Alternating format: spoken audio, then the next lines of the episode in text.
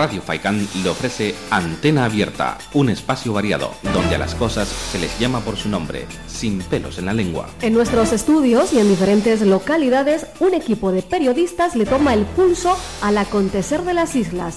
También usted, amigo o amiga oyente, desde su casa o desde su automóvil, puede intervenir. A través de los teléfonos 928 70 75 25 o 656-609-692 y alertarnos de cualquier acontecimiento. Su llamada es muy importante. En la sintonía de Radio Faicán. El magazine Antena Abierta.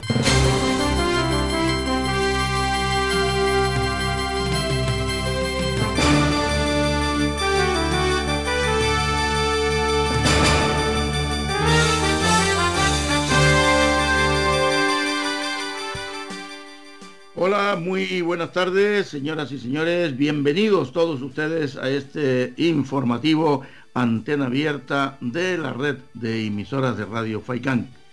En la parcela técnica nos acompaña Jonathan Montes de Oca. En estos micrófonos, quien les saluda cordialmente y les habla David Hachuel. Vamos con el comentario del día. Y hoy, hoy señoras y señores, a modo de comentario inicial, abrimos el programa dando lectura a una interesante carta de un oyente que nos escribe como consecuencia de la extraordinaria intervención el pasado jueves en este mismo programa del ingeniero agrónomo y presidente de la Asociación Comarcal de Agricultores y Ganaderos de Canarias, don José Luis Santana Pérez. Después de haber recibido él, don José Luis, una llamada telefónica desesperada de un conocido avicultor de vecindario que regalaba nada más ni nada menos que 14 mil gallinas. Escuchen bien, 14 mil gallinas por no poder asumir ya los gastos que implican mantener dichas gallinas. El tema eh, que me ocupa, don David, así empieza esta carta, es el de los ganaderos canarios que, como bien dijo usted hace unos días, estamos pidiendo agua por señas.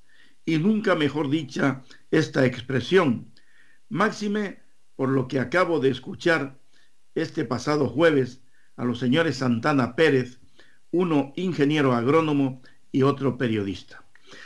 No me puedo creer todavía que sacrifiquen a sus animales porque no tienen que darle de comer.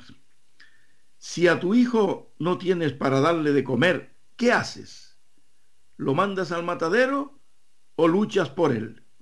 Me gustaría saber si esto lo saben el agüimense don Antonio Morales, presidente del Cabildo Insular de Gran Canaria, o el aruquense don Ángel Víctor Torres, presidente del gobierno canario. ¿Qué hacen estos señores que no sea cobrar a fin de mes sus grandes sueldos, don David?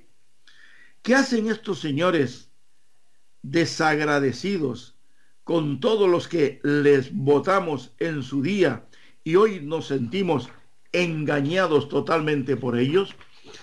Esto pasa porque nadie es capaz de unirse e irrumpir en un pleno del cabildo o del gobierno de Canarias y no salir de allí hasta que no se solucionen el problema y yo, señores, me pongo a la cabeza. No lo entiendo. Hasta que no se unan todos estos corazones, cuando llegue ese momento, estos políticos no sienten vergüenza si es que la tiene. Parece mentira que se tenga que llegar a estos extremos, mientras tanto los animales seguirán muriendo como la agricultura, la avicultura y la ganadería. Increíble lo que escuchamos indignados el jueves y con frío en nuestros cuerpos sus fieles oyentes, don David.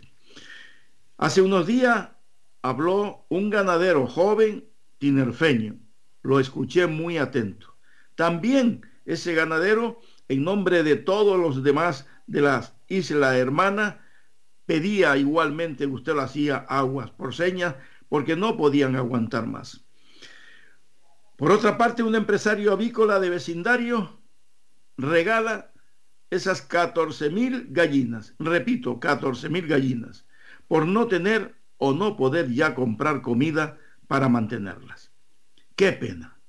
Y qué desesperación más grande la de este señor avicultor gran canario y para más señas, santaluceño.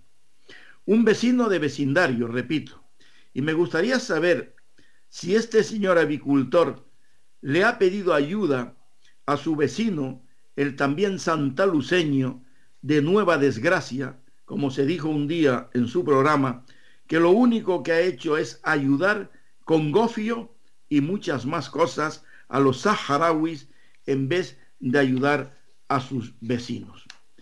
Menudo personaje que lleva toda su vida, la tira de años, viviendo de las arcas públicas y los años que todavía espera seguir, igual que otros muchos más de su mismo equipo, que también tienen pegamento en sus sillones oficiales y que todos conocemos. El agüimense, el aruquense, el aldeano, el colorado y los matacabras, como comentaba el siempre acertado y tan recordado padre Báez.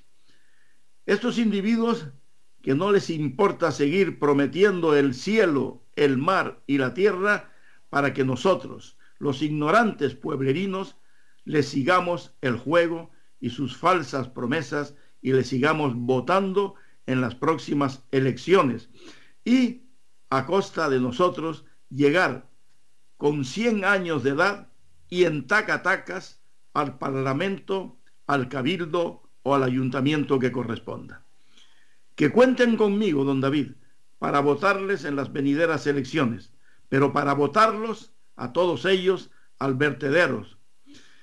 Muchas gracias anticipadas por su atención, por su amabilidad y por la lectura de esta carta, si es posible, y muchas felicidades con mayúscula por la vuelta al ruedo con su gran programa que tanto le echábamos de menos.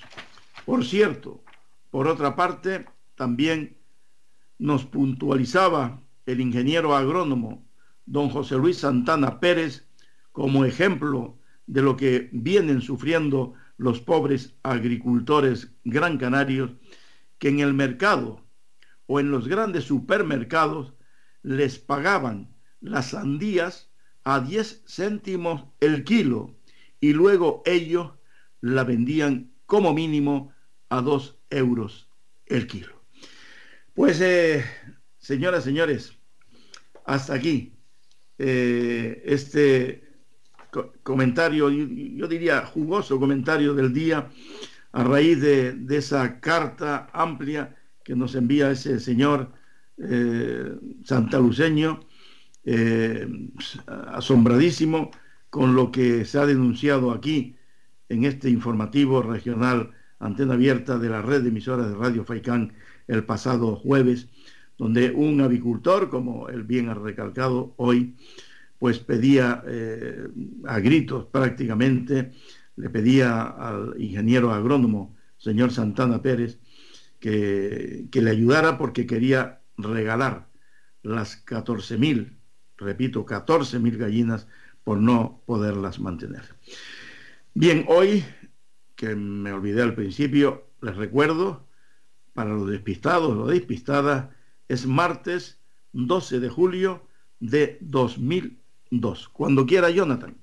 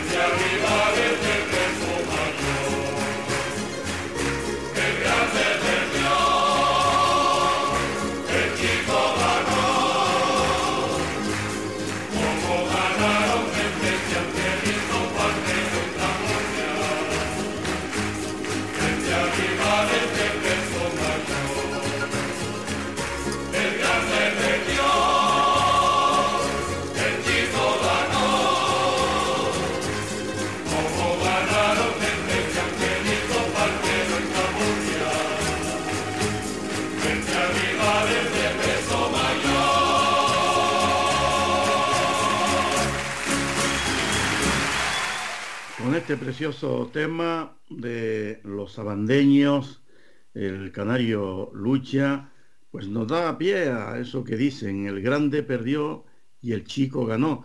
Pues bueno, algunos días perderán los políticos grandes, los que se han endiosado, y ganarán los agricultores, los avicultores, los ganaderos, etcétera, etcétera, que son los chicos, pero son los que les votan y gracias a ellos pues están donde están hoy día. Es muy importante tener en cuenta esos temas musicales que el compañero Jonathan Montes de Oca nos ha preparado no solo a nosotros, sino a todos los demás compañeros, comentaristas, corresponsales, cada uno tiene también su, su tema musical porque es interesante que después de la información, de, del alboroto, pues también relajarse un poco musicalmente. Es muy, muy importante. Ya saben ustedes que además de por sí, de toda la vida, la cadena de Radio Faicán se ha distinguido precisamente por eso, por la buena música que tenemos a cualquier hora del día o de, o de la noche. Y dicho lo dicho, nos vamos ahora con otro gran comentarista, es eh, abogado, es muy buen amigo nuestro, es comentarista de este programa de cada martes y es, eh, por cierto, tengo que decirle que me dijeron este fin de semana, eh, yo suelo visitar con mucha frecuencia el pueblo de Arguiniguín y esta semana más todavía por, por la romería de, que más tarde hablaré de ella, de la Virgen del Carmen, ¿no?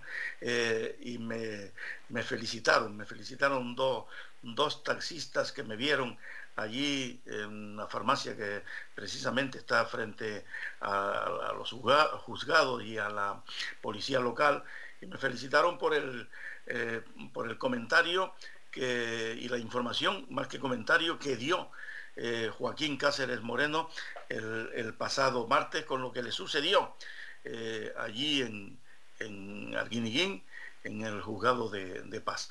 Joaquín Cáceres Moreno, muy buenas tardes, adelante compañero. Muy buenas tardes David Achuel, muchas gracias. Eh, sé que ha tenido en efecto mucha repercusión la queja y comentario que hice con respecto al juzgado de paz de Mogán, que está ubicado ahí en Arguineguín, visto el, el, poco, la poca atención que dan al, al justiciable.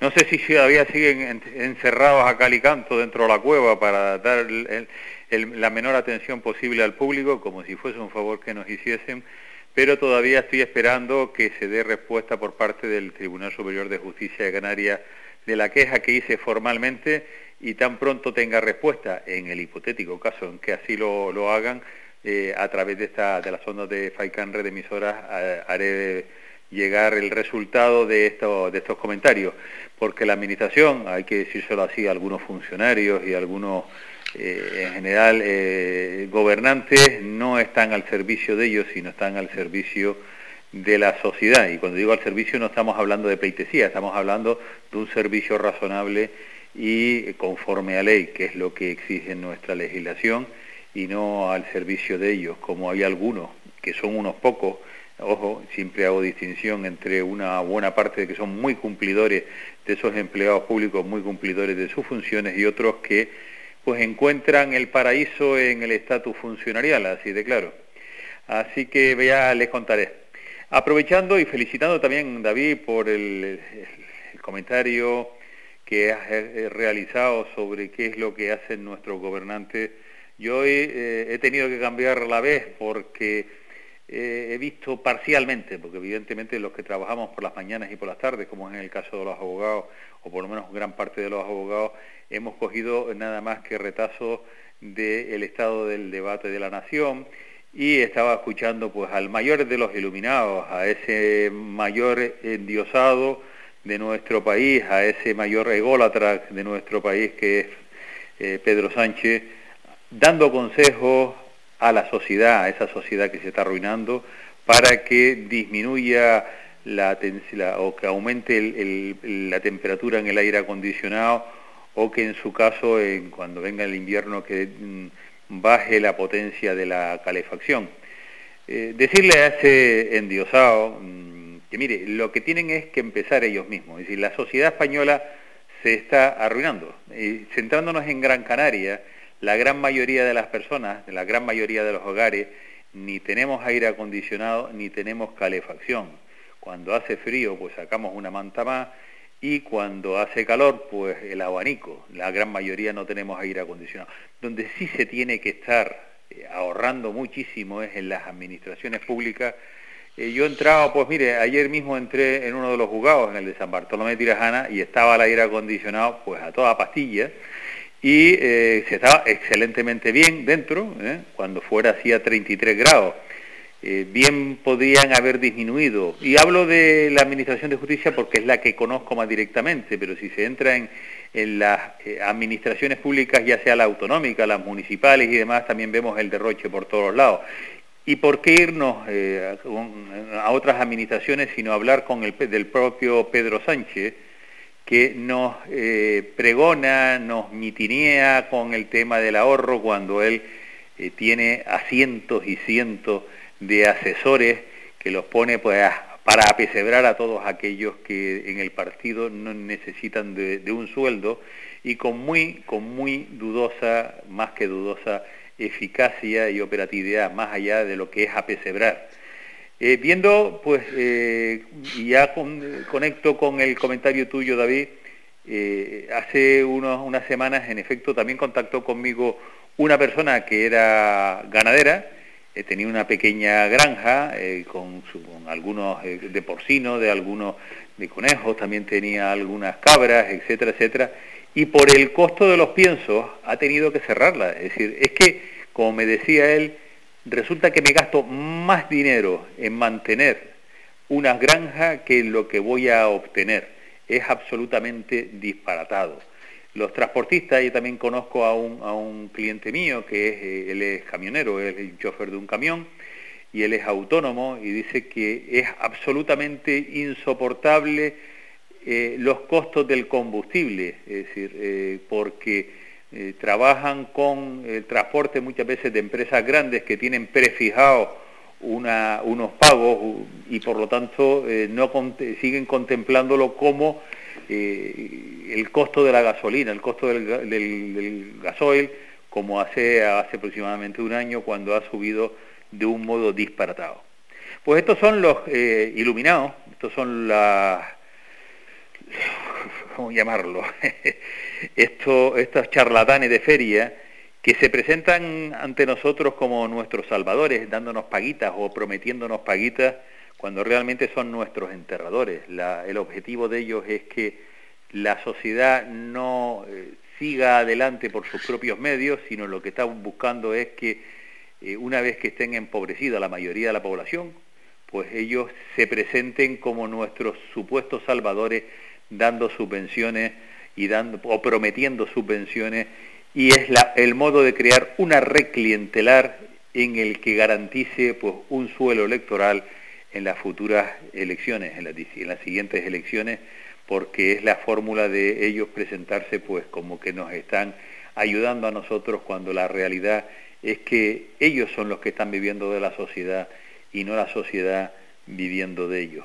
Este falso relato con el que permanentemente nos mitinean, eh, hay que combatirlo porque lo que tiene que hacer un gobernante es organizar, planificar la sociedad para que la propia sociedad se gane la vida, para que esa peluquería le resulte rentable abrirla y no darle pequeñas paguitas eh, por eh, que le vaya mal. No, lo que tiene que hacerle es irle bien y que con su dinero haga lo que estime oportuno. Hablo de la peluquería, hablo de la tienda de textil, hablo de la ferretería, hablo del profesional de la arquitectura, del topógrafo, hablo del procurador, hablo de todos esos pequeños negocios que es al fin y al postre el tejido económico principal de nuestra tierra. No son las empresas del IBEX 35 en el que posteriormente en sus consejos de administración entran tanto los del PSOE como los del PP históricamente para agradecer los favores eh, que le han hecho anteriormente incluso para tener línea directa con el poder en el futuro.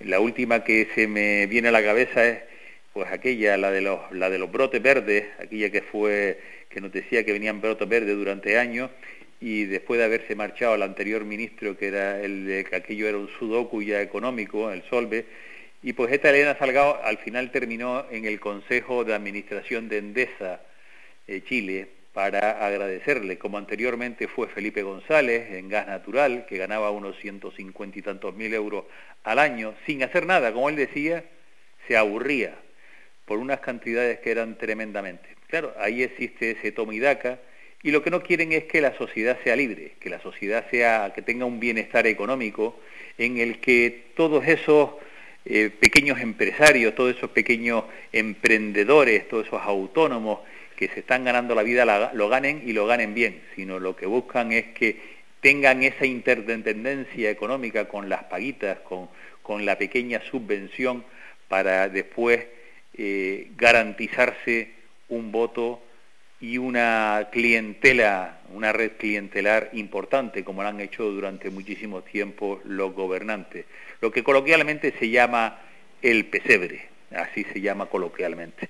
Pues bueno, eh, aprovechando, pues como ves, David, la línea, el hilo con, con el que tú comenzaste este programa de Antena Abierta hoy martes, pues yo he continuado pues poniéndote ejemplos claros. Yo antes de esto pues, le estaba, pues estaba un médico que estaba con un seguro privado porque la, si espero por, por pequeñas cosas, por la sanidad pública, pues me puedo, puedo morir esperando porque me toque el, porque me toque el turno y eso nos consta a todos los oyentes que si pide una hora pues para un especialista se tarda muchísimo. Pues me decía el médico que me atendió, un traumatólogo, que me atendió ahora mismo dice, bueno, estamos desbordados porque desde la pandemia para ahora, para acá, después del empeoramiento del servicio público de la sanidad, ha habido un 35% de aumento de personas, de ciudadanos, que se han visto obligadas a suscribir una póliza de seguros privada para poder eh, tener una, una atención sanitaria relativamente pronta. Esa es la realidad. Lo otro es el relato ficticio y falso con el que estos vendedores de humo, estos charlatanes de feria, estos iluminados, nos mitinean diariamente desde los medios de comunicación, desde algunos medios de comunicación que están pues eh, regados con un manguerazo de dinero público. Nada más que basta con ver esas televisiones y vamos contabilizando la llamada publicidad institucional para darnos cuenta de cómo están dependiendo del poder y tienen una escasa o prácticamente nula libertad de expresión, sino que están dependiendo de, esos, de, esas, de esas ayudas millonarias que les mandan con nuestro dinero, porque no nos olvidemos que es nuestro dinero desde las instancias, desde las altas instancias. Así que, don David, muchas gracias por dejarme participar con toda la libertad de expresión que es tu programa y pues seguimos evidentemente, como no podría ser de otro modo, ayudando a la sociedad, pues aplaudiendo lo que hay que aplaudir y criticando lo que es criticable. Muchas gracias, don David, y que pasen una muy buena tarde. Gracias a ti, Joaquín Cáceres. Mm, desde luego, magnífico, magnífica tu intervención, como sinceramente todos los martes. Y entrelazando una cosa con la otra, tú eh, enlazaste con lo mío, yo ahora enlazo con lo, con lo tuyo. Espero, primero que nada, espero que no, que no sea nada preocupante tu visita al traumatólogo. Eh, no sea nada preocupante. Por otra parte, eh, decirte que, a ver, a ver si tengo unos minutos de tiempo hacer algo, ya que tú me has dado pie a ello, ya no es la, sanidad en sí pública, es el desastre que hay. Y, yo digo, Dios mío, ¿qué hace el, porque debe ser él el, el, primer responsable, ¿qué hace el consejero, el nuevo consejero de sanidad, que dicho sea de paso no es médico? ni nada que se le parezca, pero bueno, es consejero de sanidad. ¿Por qué? Porque es del partido. Y como es del partido, es del partido y punto. No, y, la, consejera de Economía es una licenciada en Geografía que no tiene ni, ni, rapajolera idea de economía, no ha llevado nunca ni ni ni ni, la, ni, ni, ha sido ni presidenta de la escalera, como se suele decir, no ha llevado ninguna empresa ni ningún negocio, pero es simplemente del partido. Claro, así sale, así tenemos los peores datos económicos en nuestra comunidad autónoma, en nuestro archipiélago canario, ¿eh? de toda España, pues porque tenemos ahí a quién, a una servil del partido, ni más ni menos. Es, es, es, es, una pena, es una pena. No, yo no digo que sea mala persona ni mal muchacho, no, no, puede ser excelente persona, pero no es médico que, tiene que, lo, lógico es eh, que, tenía que ser el, consejero de sanidad, como mínimo, eh, si no médico, fíjate, enfermero, pero que ni eso, ni eso, eh, con todo mi respeto, que yo quiero mucho a la sanidad. Pero le voy, te voy a decir algo, el desastre, esto viene por el desastre que, que está ocurriendo en el hospital insular. Oye, tengo madre mía, bien de, denuncias de, WhatsApp con lo que viene sucediendo ahí. En la, me decía anoche mismo, anoche mismo, que en la planta 7 mm, es que entran ya hasta las palomas, increíble, por una ventana que dice que aquello es un desastre, es un asco lo que hay. Eh, me comentaba em, una, una, joven que la ingresaron el fin de semana. Parece ser que era algo de apendicitis, pero al final, que no se sabe, em, desesperada, eh, no podía, eh, en urgencia la, mayoría de, las horas, tirada hasta que la pasaron a planta, luego en planta que no, había, porque claro, es que se viene denunciando que no hay personal, eso es lo primero, que además muchos están de vacaciones, otros están con el, con el virus ese que no nos deja en paz, ¿me entiendes? Y, bueno, pero vamos a ver, y estos señores, ¿qué hace el presidente del gobierno de Canarias, como bien decía en esa carta, eh, por lo visto solo les interesa eh, que llegue a fin de mes para, para su gran paga, que, porque esas cosas deben controlarlas. ¿Y qué hace el presidente del gobierno de Canarias? ¿Qué hace el consejero de Sanidad? Que no, pero es no, es que miran para otro lado, pero ¿esto qué es? Es que esto es, tremendo, ¿no? Tremendo pues lo que... El, el, comodín actual es la culpa la tiene Ucrania, es decir, la guerra de Ucrania. Eso sirve para todo, es decir, para aquellas cosas que en efecto pues tienen influencia o algo, algo de influencia y aquellas otras que no, pues también utilizan ese el comodín de la guerra de Ucrania. Después ya sacarán el nuevo comodín cuando ya ese se agote y lo que se está demostrando es simple y llanamente incompetencia, una mezcla entre incompetencia y la de la intencionalidad de que cuanto más personas tengan en la red clientelar, más se garantizan unos buenos resultados electorales. Así de claro. Sin duda. Pues Joaquín, muchísimas gracias y también para ti, Jonathan, te tiene algo preparado, por lo menos para refrescarnos, para no coger tanto, tanto nervio, que es importante. Eh, Hasta la próxima semana, Joaquín, muchas gracias. Venga, un saludo a todos. the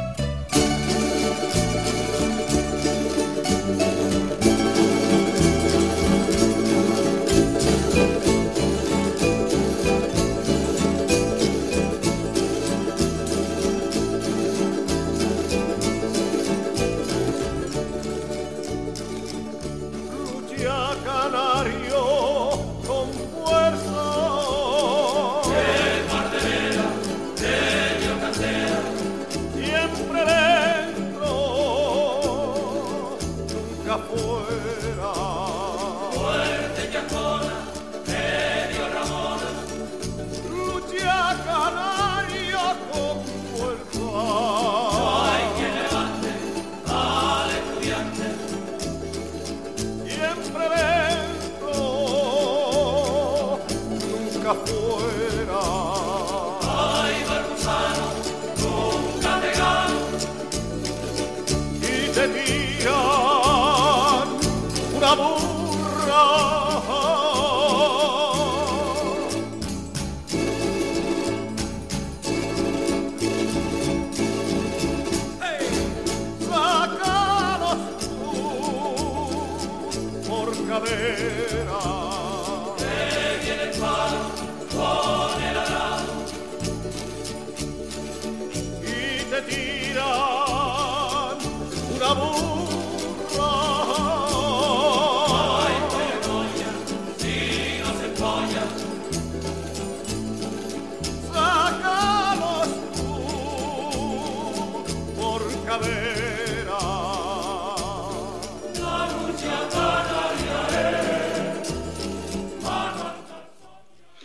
Pues eh, continuamos.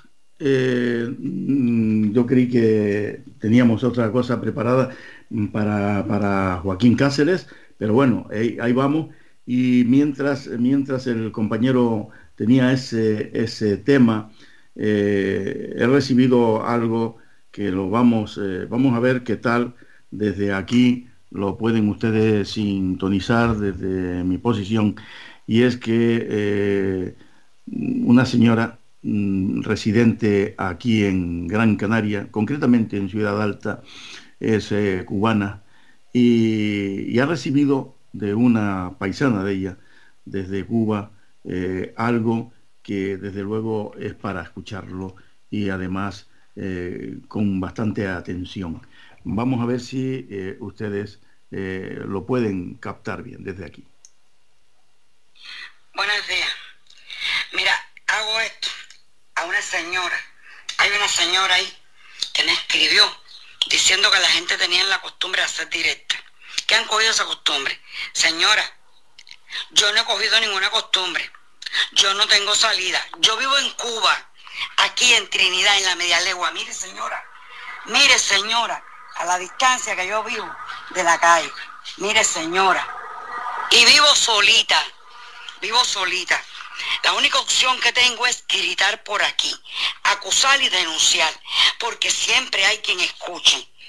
¿Ok? Yo vivo en Cuba, Mireya Jiménez Calzada está en Cuba.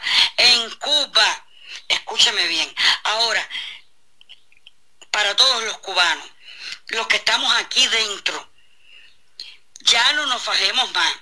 Vámonos para la calle. Yo estoy enferma. Ya mi mano no la puedo cerrar. Las, articulaciones, me tiene las articulaciones cogidas. Y así mismo me voy para la calle. Vamos a gritarle a Díaz Canel, vete, hijo de puta, nos estás matando. Ayer aquí estuvimos cinco horas y media sin corriente. Hoy desde las seis de la mañana nos tumbaron la corriente. Son las santas horas que esta cubana enferma no se puede comer un pedazo de melangue bio. ¿Eh? Váyanse, Raúl, váyanse toditos para la gran puta de su madre. Dejen este pueblo vivir, que estamos enfermos, tenemos necesidades. No tengo agua, aquí no hay agua. Es una masacre. Ya esto se pasó de rojo para castaño oscuro y llegó a negro. Ya Cuba es luto completa. Estamos de luto. Unímonos. Vamos a unirnos todos. Que yo también voy la primera. Y que me maten. Mátenme. Hijos de puta. Váyanse y déjennos a nosotros los cubanos. Déjennos que nos vamos a arreglar como podamos. Nosotros somos un pueblo unido. Nosotros somos un pueblo trabajador. Yo ahora estoy jodida, pero me pondré bien. Me pondré bien y con mi mano derecha trabajaré. Y lo haré también. ¿Eh? Déjennos, váyanse, váyanse, nos tienen sin corriente, sin agua, hijos de puta. Comunismo, abajo, abajo la dictadura, abajo todos los hijos de puta. Me cago en la madre de todo el que me habla de comunismo. Se van para la mierda, esto es patria, vida y libertad, coño, libertad. Increíble. Mm, la, verdad que es desgarrador esto. ¿eh? Este, este WhatsApp que me han pasado, eh, tremendo, tremendo, sinceramente tremendo. Esto no tiene no tiene, no, tiene calificativos ninguno. Es horrible cómo lo están pasando. Dios mío de mi alma, ¿quién lo iba a decir? ¿Quién lo iba a decir? Eh, cuando que muchos canarios, canarios de todas las islas, cuando hablo de canarios me refiero a, las ocho islas, eh, en, su, en su día emigraron, emigraron hacia Cuba, hacia Venezuela, hacia todos esos países, y, en fin, en busca de, de trabajo, de comida, y hoy, desgraciadamente, cómo lo están pasando estos hermanos nuestros. Terrible, terrible lo que, el, grito que, de, esta desgarrador de esta mujer, de esta cubana. Ni agua, ni comida, algo terrible, terrible lo que, lo que viene sucediendo en ese país. La verdad que, en fin, agradecemos, agradecemos a la persona que nos mandó, eh, cubana ella también, que reside aquí en Gran Canaria, que nos mandó este, este WhatsApp para este programa. La verdad que se lo, se lo agradecemos mucho, porque que, los, nuestros queridos oyentes vivan la realidad de lo, que se, de lo mal que lo están pasando en Cuba, cómo lo están pasando, y, fatal, fatal, porque con hambre, con, sin luz, sin agua, increíble, increíble. Pues continuamos nosotros, continuamos nosotros con el guion de nuestro programa y ahora damos paso eh, a un compañero eh, que es, siempre lo digo, cuando lo presento, presidente de la Asociación de Asalariados eh, Unidos del Taxi, también es taxista de la capital mm, Gran Canaria. hoy nuestro compañero Cristo García entrevista al nuevo presidente de la Asociación de Trabajadores Autónomos del Taxi de Las Palmas de Gran Canaria, señor Chabot. Eh, buenas tardes, Cristo. Muy buenas tardes, don David. Un saludo también para la parte técnica que hace posible la emisión de este programa de antena abierta de Radio Faicán y y por supuesto a la fiel audiencia. Efectivamente, hoy tenemos entrevista y tenemos al nuevo y flamante presidente de la Asociación de Trabajadores Autónomos del Taxi, el señor Chabot. Buenas tardes, señor Chabot. Buenas tardes. Tenemos que decir que esto va a ser una entrevista express.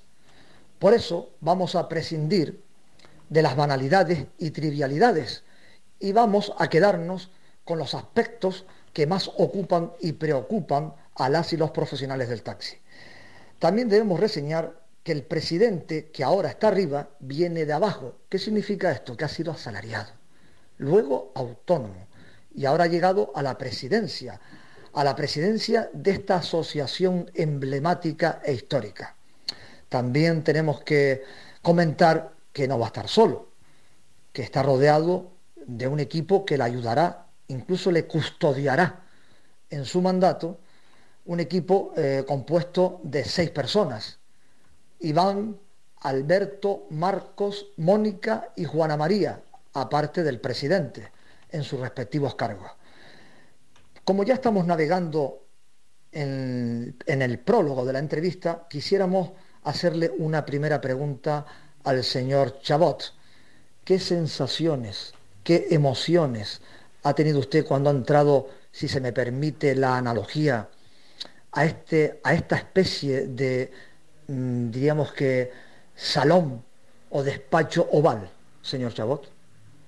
Pues mire, las sensaciones que tuve en ese momento, al igual que mi directiva, es con ganas de entrar a trabajar. Vimos un despacho para el presidente bastante correcto y con ganas de, levantarse las mangas y empezar a currar porque había muchas cosas que hacer aquí, había muchos problemas que había que solucionar y no conocíamos nada de nada. Antes de seguir con la entrevista, quisiera agradecer al presidente su buena predisposición para la realización de esta entrevista. Señor presidente, ¿le han facilitado el relevo? ¿Están ustedes satisfechos del traspaso de poderes? Pues le tengo que decir, muy a desgracia mía, que no. No puedo decir que ha habido un relevo cómodo, no puedo decirle que ha habido un paso de poderes correcto. Eh, la única persona, digamos, de la antigua directiva que nos ha pasado en parte el, digamos, el paso de poderes es el señor secretario tesorero que estuvo aquí en la antigua directiva. Dentro de sus problemas personales nos ha ayudado en lo que ha podido. A veces no puede, pero no pasa nada porque el gesto nada más que de querernos ayudar un poco basta para, digamos, tenerlo en cuenta y respetar a esa persona como nos ha respetado a nosotros. En lo demás, nada de relevo, nada de paso de poderes y aparte muy ingrato. Le confieso, señor presidente, que tenía ganas de hacer uso de esa frase milenaria de hable ahora o calle para siempre, pero usted ha sido claro, diáfano y conciso.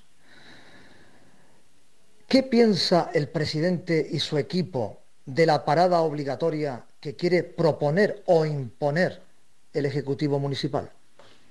Mire, nosotros cuando entramos aquí, la, primera cosa que pensábamos hacer es que todos los asociados elijan y manden y nos hagan hacer lo que ellos quieren, en su mayoría. Cuando hemos tenido un poquito tiempo para poner las cosas claras, hemos hecho una asamblea. La opinión del presidente y su directiva no interesa para nada. La opinión que interesaba era de sus asociados. Entonces hicimos una, una asamblea extraordinaria, como le digo, y fuimos y, por ejemplo, sacamos que 70%, 71%, 71 votos salieron con el no al día libre, fue mayoría con respecto a 29, entonces nosotros personalmente, nuestra forma de pensar por la parada obligatoria es no a la parada obligatoria. Podemos coincidir con algunas asociaciones, con algunas cooperativas, eso no es nuestro problema, nuestro problema son los asociados y los asociados quieren que sigamos ese camino. ¿Cuál es la opinión de la nueva Junta Directiva sobre la relación Metro-Guagua-Taxi? Sobre todo nos referimos a ese aislamiento que está sufriendo la figura taxi, es decir, obligarlo a que circule por donde lo hacen todos los demás, eh, mm, dejándonos sin carriles eh, exclusivos para el servicio público. Como usted bien dice, señor Cristo, la relación entre la Metro Guagua y el taxi es inexistente. Yo hablé con el concejal.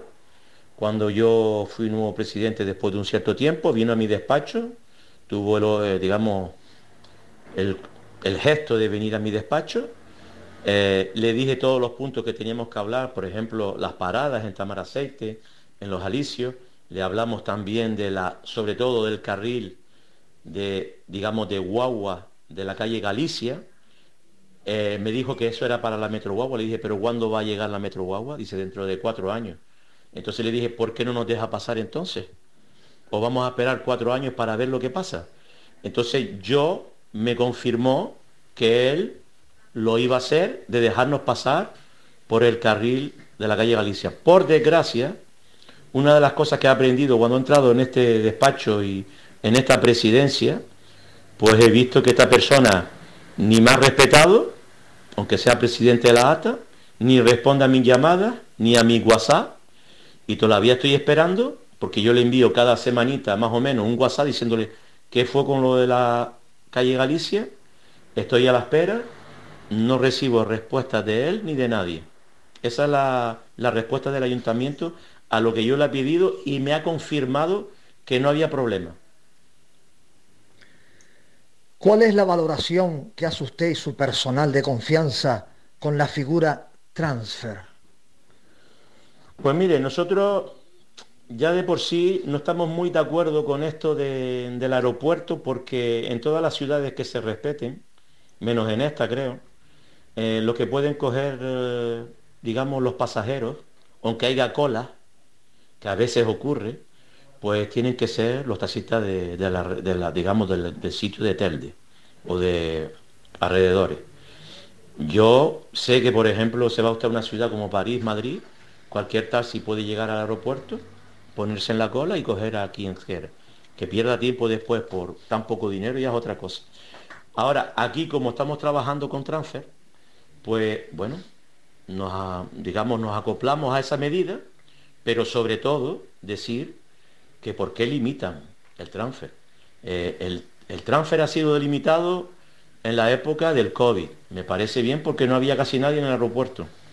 Pero ahora, ahora, ¿qué medida hay? Yo creo que ya el transfer se puede dar libertad y que no debería estar, digamos, con 9, con 10, con 15.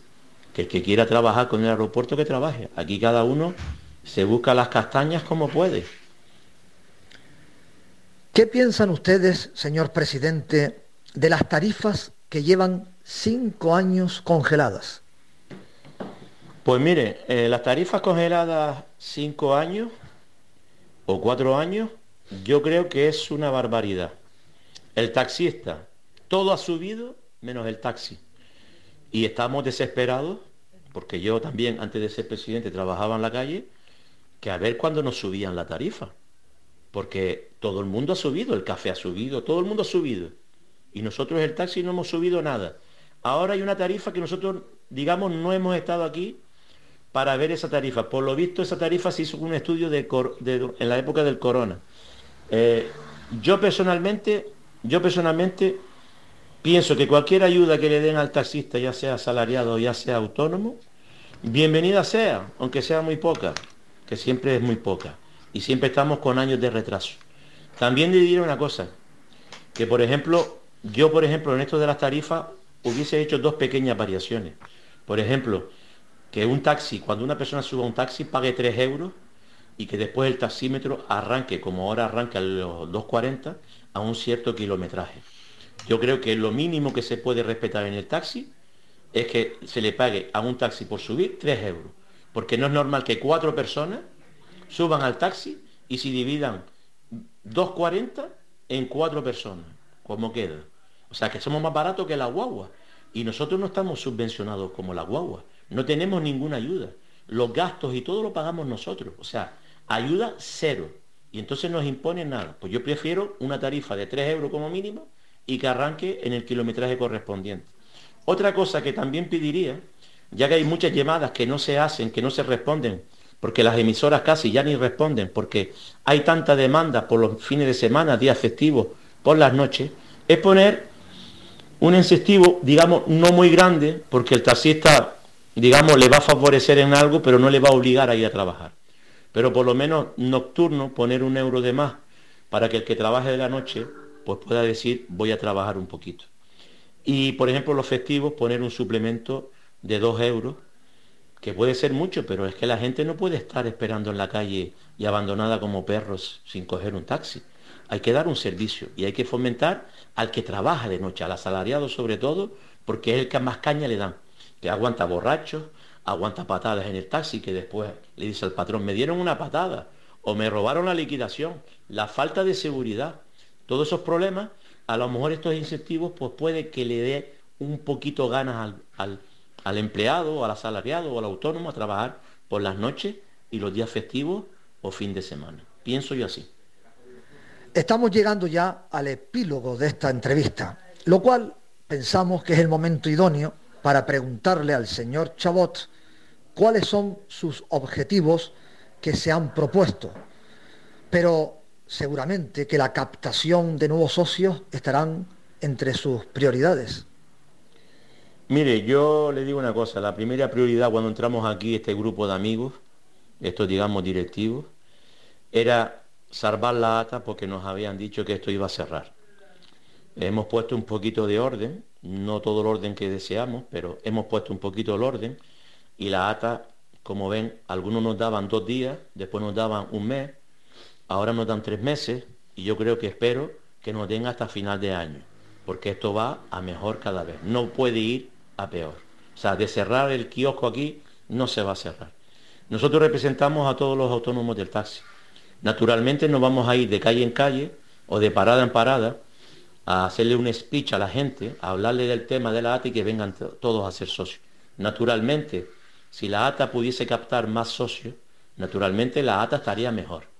Y no hay que olvidarse de una cosa, que a lo que es el gremio del taxi, en el que cuento a los, digamos, titulares de licencia y también asalariados, porque a todos les afecta, eh, digamos que el que representa delante de las instituciones en realidad es la ATA. Y la ATA tiene un deber con todo este gremio. Entonces, parece ser que hasta hoy en día no se ha llevado a cabo eso. Pero esperamos que a partir de ahora se pueda llevar y podamos ayudar al taxista donde tenemos que ayudarle, en el ayuntamiento, en el cabildo, en el gobierno de Canarias, y oír a los compañeros que trabajan en la calle e intentar hacer lo que ellos quieren si es posible, naturalmente. Hay gente que pide cosas imposibles, pero se intentarán de hacer las cosas que sean lógicas y correctas. Esa es nuestra meta. El presidente se ha mostrado durante el trayecto de esta entrevista como una persona afable, dialogante de consenso y plural. El presidente y este excelente equipo viene a insuflar un soplo de aire fresco a la vieja política sectorial del taxi. Solo queda ahora dejarles trabajar. Señor Chabot, queda usted automáticamente invitado para cuando haya pasado un tiempo prudencial valorar su trabajo. Esta entrevista ha sido dirigida por David Hatchuel, presentada por un servidor, Cristo García. El invitado de hoy de honor, el señor Charles Chabot, presidente de los trabajadores autónomos del taxi. Solo me queda ya desearles un buen programa, buenas tardes y hasta la próxima. Muchísimas gracias, muchísimas gracias Cristo García Brito, eh, comentarista de este espacio, presidente de la Asociación de Asalariados Unidos del Taxi de Las Palmas de Gran Canaria y taxista también de la, capital. Eh, persona que vive el día a día del taxi y como sabemos que tenemos afortunadamente una amplia escucha a nivel de taxistas, ya no solo de la capital, sino desde todas las islas, sé perfectamente que tenemos, eh, que nos escuchan mucho, pues mm, yo creo que la, entrevista que hoy eh, Cristo García le ha hecho al nuevo presidente de la Asociación de Trabajadores Autónomos del Taxi de las Palmas de Gran Canaria, señor Chabot, pues ha sido mm, sinceramente muy, muy interesante. Y le deseamos desde aquí también al señor Chabot y a toda su nueva junta directiva, le deseamos pues eh, los más rotundos éxitos y, ayuda a los taxistas que mucha necesidad tienen.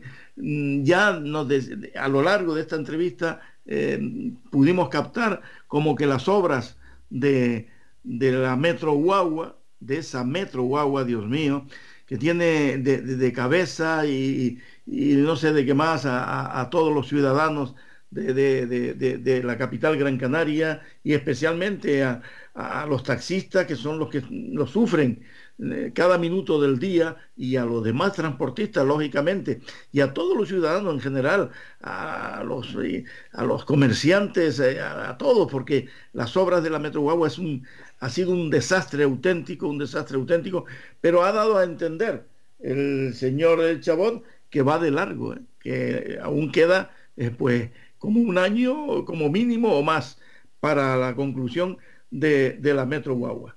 No sé si, terminarán estos señores su legislatura y todavía la Metro Guagua se la dejarán para los que vengan detrás, porque la cosa va muy lenta y, bueno, y con un daño terrible, indudablemente, a la población.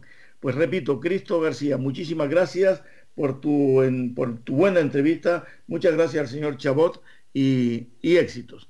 Eh, Jonathan, adelante cuando quiera.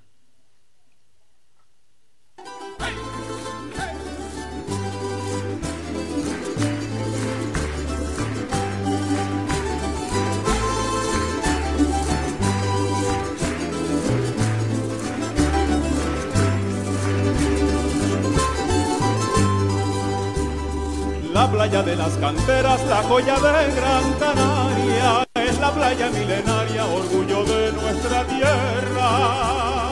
De nuestra tierra canaria. En mi playa las canteras nombre tienen sus lugares, pues la gente de sus lares conquistaron sus arenas. Su roca y hasta sus mares, noche de plata, noche de luna por las canteras. De las canteras, final perfecto de nuestro mar la cantera, la vida entera de los canarios, por la cantera, por la arena de mi ciudad.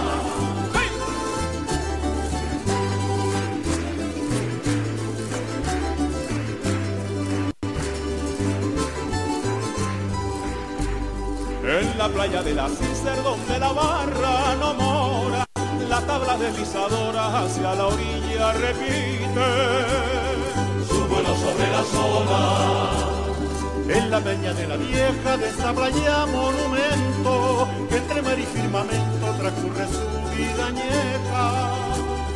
Surgirá en remotos tiempos, tarde de plata, noche de luna por las canteras, de la cantera, final perfecto de nuestro mar.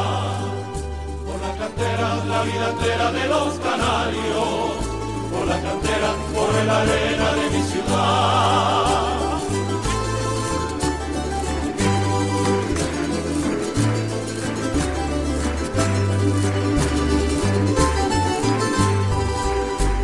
Oh, mi linda playa chica, recodo bello y sereno, unida al muro marrero, camino de la puntilla.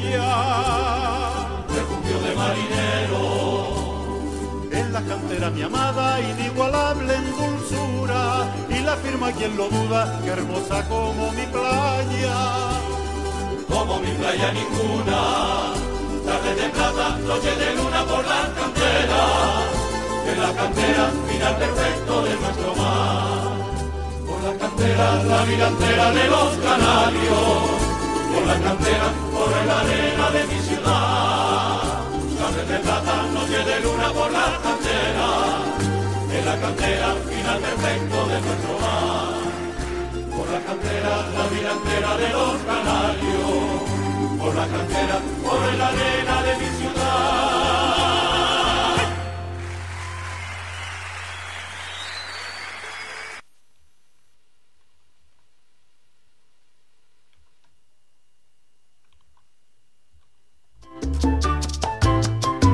Escuchas Faikan Red de Emisoras.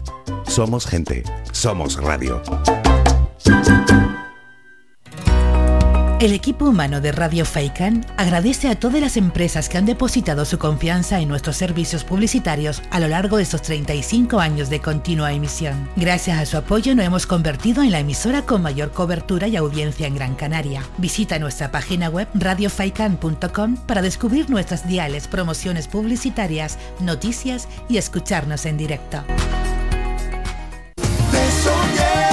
Torino Seguros presenta su campaña para conductores noveles. Que mi niño se acaba de sacar el carnet y le quieren cobrar por el seguro una barbaridad. Torino Seguros desde 199 euros al año. Que me piden 500 euros más por meter a mi niño en mi póliza. Torino Seguros desde 199 euros al año. Que me sale más caro el seguro del coche que el propio coche. Torino Seguros desde 199 euros al año. Y es que Torino Seguros es la única empresa comercializadora de seguros a estos precios. Recuerda, si quieres ahorrar, Torino Seguros, calle 8 de marzo, local 1, en Los Picachos. Teléfono 928 58 64 29. Recuerda, si quieres ahorrar, Torino Seguros. Crece la montaña. Si vienes a Tejeda o Artenara, busca los mejores productos locales, fruto del esfuerzo de muchas personas que día a día trabajan para mantener sus tradiciones de generación en generación. En Supermercado Udaco Artenara y Panadería de Artenara Abraham Romero puedes encontrar muchos de estos productos, pero además el pan de Artenara, los mejores panes de la cumbre de Gran Canaria. Compruébalo en nuestras tiendas de Artenara y Tejeda o búscanos en Facebook, Twitter o Instagram. Supermercado Udaco Artenara y Panadería de Artenara Abraham Romero. Calidad, servicio y buen precio definen el restaurante Perico Junior, ubicado en primera línea del mar en Playa del Hombre, en Telde.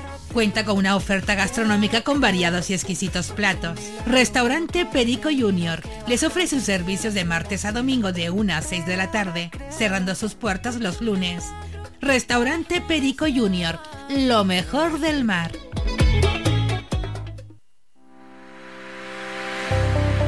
Descarga gratis nuestra app oficial Faikan Red de Emisoras y escúchanos en directo, además de todos nuestros programas en repetición, imágenes, vídeos y noticias. Disponible ya en Google Play y Apple Store.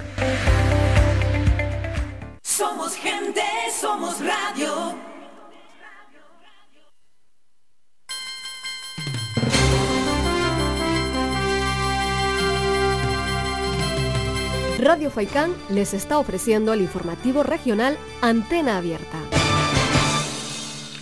Pues eh, continuamos, señoras y señores. Eh, antes le ofrecimos a ustedes, imagínense, no se pueden imaginar eh, la cantidad de, WhatsApp que, vengo recibiendo y, de llamadas de, teléfono. Pasamos a esta señora desesperada, esta cubana, que la pobre señora pedía poco menos que clemencia a través de, de los micrófonos de esta casa de, de Radio Faicán y de este programa Antena Abierta. Pues eh, me, me pasan otro WhatsApp y me dice, David, ¿tú te enteraste lo que pasó con unos perros que tiraron a un contenedor en Telde?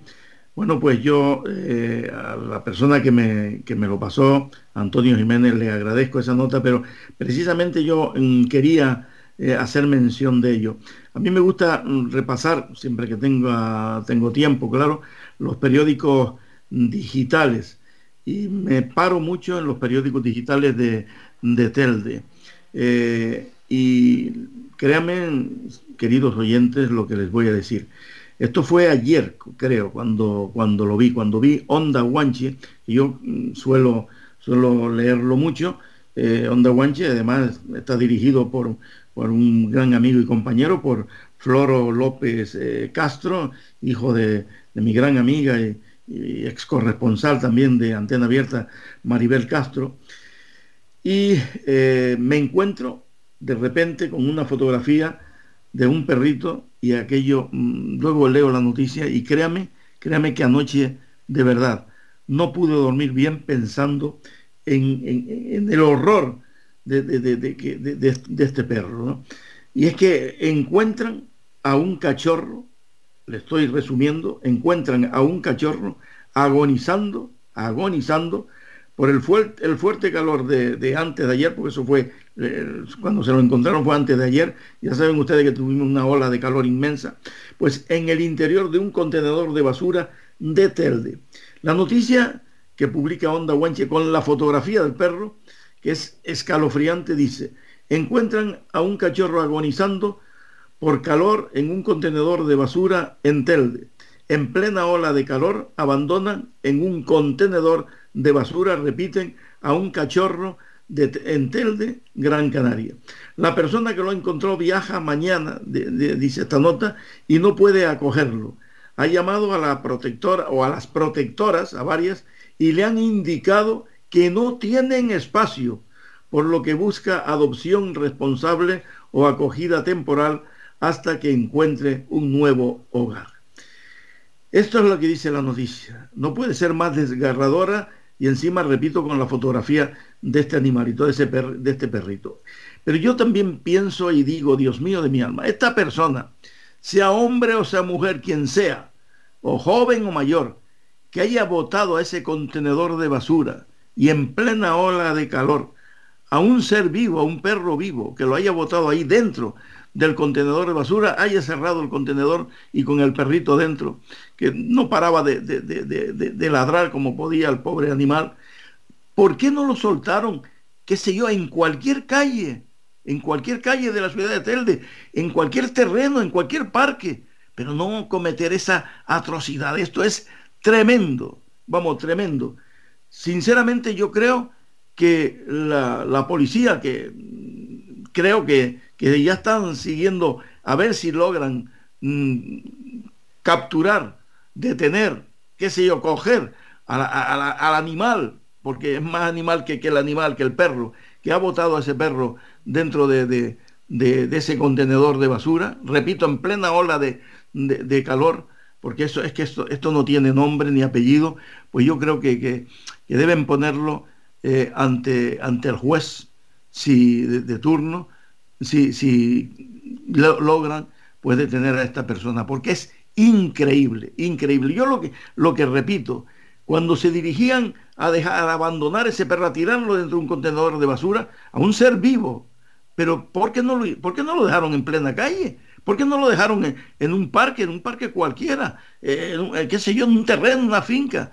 Y, lo podían coger otra persona, el animalito, y, y, no hacerlo sufrir de la forma que le han hecho sufrir. Es que es una, es una barbaridad eh, señoras y señores, lo que hemos visto, y ustedes lo pueden ver, todavía están, está colgado en, ustedes entran en Onda Guanche, en Telde, y, ven ustedes lo que, lo que le estoy narrando, que es increíble que pueda suceder, que hayan corazones que puedan eh, cometer esa atrocidad que han cometido con ese animalito. Es que sí, es increíble, vamos, pero increíble. Cuando lo pueden abandonar en cualquier lugar, pero no hacer lo que han hecho con, este perro. Y lo que es más triste todavía es que hayan llamado a, varias, eh, como se le llamaba antes, varias perreras, y que no habían sitio en ninguna, en ninguna de ellas eh, para recoger a, este, a, este perro. Es que, es que esto es tremendo, tremendo, tremendo lo, que, viene, lo que viene sucediendo. Ya esto mm, eh, se ha denunciado en reiteradas ocasiones y vamos, y, todo como, como siempre. Nadie pues hacen lo que tienen que hacer, los que tienen que hacerlo, pues no lo hacen y ahí está, un abandono total, total. Y cuando este, este señor que, que encontró a este perrito, pues llamó a las protectoras y en ninguna de ellas pues había, había tenían hueco para, tenían espacio para, para, este, para este perro. Es, es que la verdad que esto eh, es escalofriante. Eh, tristemente, eh, esta noticia es muy triste. Pues continuamos, continuamos, señoras y señores, y nos vamos ahora hasta mm, la Villa Verde de Moya, con nuestra corresponsal Maripino Ortega Cárdenas. Maripino, muy buenas tardes, compañera, adelante. Muy buenas tardes para David Atuel, para todos los compañeros, compañeras y para toda la audiencia de Antena Abierta en Radio Faicán desde la Villa Verde de Moya. Comenzamos la información generada en nuestro municipio con la visita de un grupo de periodistas nacionales e internacionales especializados en gastronomía que llegaban a Fontanales la, esta semana con motivo de la celebración del segundo Foro Internacional del Queso. En este pago moyense, los periodistas han podido comprobar y constatar personalmente la alta calidad de los quesos artesanales que se producen en nuestro municipio. Además, realizaron un recorrido por una de las queserías de Fontanales y participaron en un encuentro con las queseras y ganaderos de la zona para conocer de primera mano y al detalle el proceso de elaboración de los ricos quesos de la Villa Verde de Moya. Por otro lado, el Ayuntamiento de la Villa de Moya eh, ha felicitado a los deportistas moyenses Alberto Méndez y Eric Betancor. El primero se ha convertido campeón de España de kickboxing con 91 kilos eh, de peso, mientras que el segundo ha conseguido la medalla de bronce en la categoría Kid Light de 32 kilos. Ambos consiguieron estos galardones en el campeonato disputado en Córdoba el pasado día 30 de junio, que se celebraba desde el 30 de junio al 3 de, de julio. Así que desde aquí también muchísimas felicidades a los dos. En otro orden de cosas, les informamos que la pandilla de Drilo va a estar en la Villa de Moya, concretamente en la Plaza de la Concordia. Será este domingo 17 de julio a las doce y media. Decirles que la entrada es libre hasta completar el aforo y que lo van a pasar muy bien porque en esta pandilla de Drilo están Rafa, Peligre, Drilo, Era, Guau, Pompón y Uga. Los niños lo van a pasar y las niñas, por supuesto, niños y niñas lo van a pasar muy bien en este acto que como recordamos es entrada gratuita hasta completar el aforo y que será el domingo día 17 de julio a las 12.30 horas en la Plaza de la Concordia para que no se queden sin disfrutarlo. Además, eh, también les comentamos que se va a celebrar en la Villa de Moya el Día Mundial del Perro. Eh, vamos a tener el día 21 de julio de 18 a 20 horas una quedada canina eh, para mejorar las habilidades con tu mascota. Será en el Parque Picolomito de la Villa de Moya para jóvenes del municipio de entre 12 y 35 años. Pueden inscribirse en la APP Moya Espacio Joven. Además, también pueden tener más información en el espacio joven Villa de Moya, eh, también en el teléfono 928 61 1255, marcando la extensión 222, o en el correo electrónico actividades juveniles arroba villademoya.es. Es una actividad gratuita y lo anunciamos ya para que se apunten y no dejen pasar esta quedada canina para que mejores las habilidades con tu mascota el 21 de julio de 18 eh, a 20 horas. Por otro lado, también les informamos que este sábado 16 de julio seguimos como con las eh, seguimos cómo no seguimos con con eh, las decimoquintas jornadas de música de cámara Villa de Moya. Eh, este sábado a las 19 horas vamos a disfrutar en la iglesia del Sagrado Corazón de Jesús del Pagador del concierto Cuarteto de Cuerdas Teros Quartet, para no perdérselo. Hay control de aforo y pueden reservar su entrada a través de la aplicación APP Cultura de Moya. Y seguimos con, con fiesta porque vamos a disfrutar el próximo día 20, vamos, dos días, no uno, sino dos, 23 y 24 de julio del festival, eh, mejor dicho, del Senior Festival, que es una gran producción con más de 18 horas de música, áreas de relax, gastronomía, terrazas, diversión y zonas de descanso. El Ayuntamiento de la Villa de Moya va a llevar a todas las personas que se apunten a este Senior Festival porque va a distribuir invitaciones y además el transporte gratuito desde Moya para no perdérselo. Se va a celebrar en el Parque de la Música en Las Palmas de Gran Canaria. Van a estar en ese escenario artistas como Bertín Osborne, Los del Río, El Consorcio, Lucrecia, Los Diablos, Cires Mustang, Los Brincos, Elena Bianco y los mismos, La Década Prodigiosa, Radio Topolino Orquesta. Todos estos grupos, estos cantantes van a hacer la animación en el Senior Festival y desde Moya nos iremos hasta la capital para disfrutarlo. Eh, todas las personas que se apunten en este teléfono que corresponde al del centro de la tercera edad San Judas Tadeo, 928 610071. Todos los vecinos y vecinas de Moya que se apunten, 928 610071. Eso sí, hay entradas limitadas y eh, cuando finalicen, vamos, cuando ya se terminen, pues ya, eh, pues ya los que están se quedan para disfrutar dos días de este gran festival. Y así de esta manera, con esta alegría, ponemos el punto final hoy a la información desde la Villa Verde de Moya, invitándoles a que participen en estos actos que se celebran en nuestro municipio y deseándoles que disfruten de una feliz tarde. Pues igualmente, querida compañera Maripino Ortega Cárdenas, directora también de la Radio Municipal de Moya y corresponsal de este informativo regional, antena abierta de Radio Faicán. Muchas gracias, Maripino, y hasta la próxima eh, semana. Y tenemos ya al otro lado del hilo telefónico a un compañero, periodista también, gran amigo y una persona especializada en lo que es, para que ustedes lo entiendan claro, circulación, en lo que es tráfico. Eh, él conoce pues, pues mucho, mucho, mucho, porque además ha sido galardonado en numerosas ocasiones, no solo aquí en Canarias, sino eh, a nivel nacional.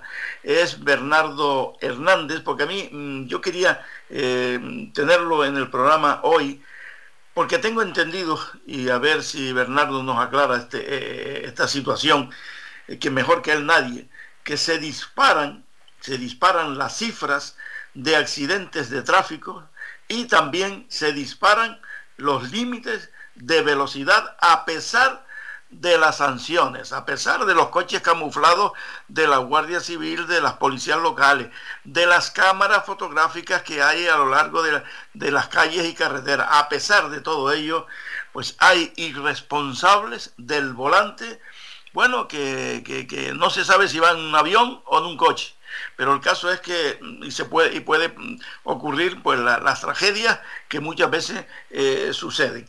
Eh, precisamente hace dos días, pues un coche eh, ahí en el sur de Gran Canaria iba a una velocidad tremenda, una rueda se le reventó y se estrelló contra, contra un frontis de una casa bueno, cometió destrozos, el coche destrozado y, el frontis de la casa también destrozado. En fin, esto es tremendo. Bernardo Hernández, háblanos del tema, por favor. Bueno, realmente hoy ha sido un día en el que han salido muchos datos de tráfico. Por un lado, la Fiscalía, que además está ahora en manos de un canario, en Luis del Río, la Fiscalía de Seguridad Vial. Por otro lado, datos también de la DGT y además un estudio de línea directa aseguradora que le encargó a Intras, el Instituto de Seguridad Vial de la Universidad de Valencia, que habla sobre la velocidad la lacra silenciosa. En resumen, la, Fiscalía lo que dice es que en el año pasado, es decir, en el anterior, eh, disminuyeron los accidentes de tráfico, pero aumentaron los delitos, es decir, que que había menos accidentes, pero fueron como mucho más irresponsables los comportamientos de los conductores. La DGT lo que está diciendo ahora es que este año, en lo que llevamos de año, sí están aumentando los accidentes de tráfico graves. Y entonces mm, hay que acudir a este estudio serio, porque además, David, tenemos la suerte de que eh, se hace a nivel nacional, pero también hay un apartado específico para Canarias. Y dice, por ejemplo, que eh, solo a nivel nacional el 6% de los conductores españoles conoce los límites de velocidad de los automóviles. En Canarias, afortunadamente, somos unos cuantos más, el 10%. Es decir, que solo el 10% de las personas sabe los límites que, existen y sobre todo cuando nos referimos a ciudad, a tramos urbanos, como hubo una modificación hace poco que establecía vías de 20, de 30, de 50, el 89% de los conductores desconoce los límites de velocidad. Si nos profundizamos en lo que tú decías, es decir, a veces van como avión, pues fíjate, hay algunos que circulan por la carretera a más velocidad de la que aterrizan los aviones que en torno a los 220 kilómetros por hora más o menos, pues bueno, pues resulta que el 63 mil personas en Canarias dicen haber circulado a más de 200 kilómetros por hora en alguna ocasión. Madre mía. Y 79 mil que han ido a más de 100 en la ciudad. Con lo cual ya te puedes imaginar, esos son los datos de Canarias porque eh, si nos vamos a nivel nacional, han conducido a más de 200 kilómetros por hora en carretera eh, un millón cien mil personas y dos millones cuatrocientos mil a más de 100 kilómetros por hora en ciudad. Con lo cual, bueno, pues, ¿qué podemos decir? Pues que mm, eh, hay otro dato en cierto modo positivo para los canarios, aunque los datos de accidentes de tráfico siempre son negativos, que en la media nacional se establece que el, en un 7,1% la media de las personas que incumplen siempre las normas. Bueno, pues afortunadamente en este estudio los canarios somos los que salimos mejor porque eh, la media con lo que contribuimos a nivel nacional, creciendo el 4,5 o el 5% de la población, pues bajamos a solo el 1%, si somos los mejores. Pero mm, seguimos teniendo unas cifras importantes, ¿no? Eh, después se, consulta eh, sobre los límites de velocidad, porque mucha gente lo que dice es que, claro, que los límites que están establecidos no son realistas, que, que, bueno, que había que elevarlos, ¿no? Entonces, los conductores canarios dicen que el 21% elevaría los límites en autopistas y autovías y 43.400 conductores en Canarias dicen que ellos quitarían los límites de velocidad, que no hubiera, que cada uno fuera como le diera la gana, como si se tratara en algunas carreteras alemanas, ¿no? Con lo cual, conclusión, pues mira, que la velocidad sigue siendo un problema para la seguridad vial, sobre todo si se mezcla con el alcohol y las distracciones. El alcohol está detrás del 50% de los accidentes de tráfico, que si en un estudio que está también valorado por la ONU, que dice que si se trabajara un 25%, en 20 kilómetros por hora exactamente en vías interurbanas la velocidad, el número de fallecidos en accidentes de tráfico, muchos de ellos peatones, descendería casi en un 70%. Y que, eh, insisto en lo que te decía antes, que hay un tipo, un tipo de, conductor que es el que suele estar detrás de, de este tipo de accidentes y lo definen como una persona que está entre 18 y 35 años y que tiene los accidentes cuando está de ocio o en los fines de semana. Hay que recordar los límites porque ya que estamos aquí, pues... Sí, sí, por favor, eh, Bernardo, sí. Eh, en autopistas y autovías de forma genérica pueden estar limitadas por otras circunstancias, pues está en 120 kilómetros por hora. Hay multas de entre 100 y 600 euros según el exceso de velocidad sobre el límite. En carreteras de doble sentido, pues también se han reducido y eh, hay que tener una cuestión que está clara, que es que si nosotros superamos en 60 kilómetros por hora en vías urbanas la limitación que hay, suponemos que hay una limitación eh, de 30 y vamos a 90, por encima de 90, estamos enfrentándonos a un delito y que podemos tener prisión de 3 a 6 meses y retirada del carnet de 1 a 4 años en caso de que las autoridades, el juez considere que hay delito, que se determina que existe cuando se va a más de 60 kilómetros por hora de la velocidad que está autorizada o más de 80 kilómetros por hora en vías interurbanas, es decir, que hay 100 y tú vas por encima de 180 y estás cometiendo un delito. Lo peor del caso es que muchísima gente desconoce que eh, está cometiendo un delito, es decir, 3,5 millones de españoles pueden estar cometiendo un delito conduciendo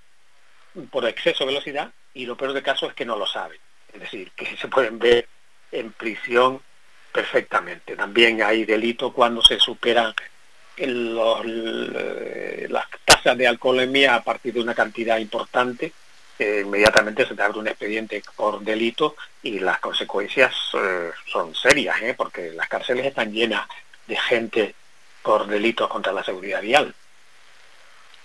Sí, sí, Lo que pasa, claro, que, que, eso no se dice, no se publica.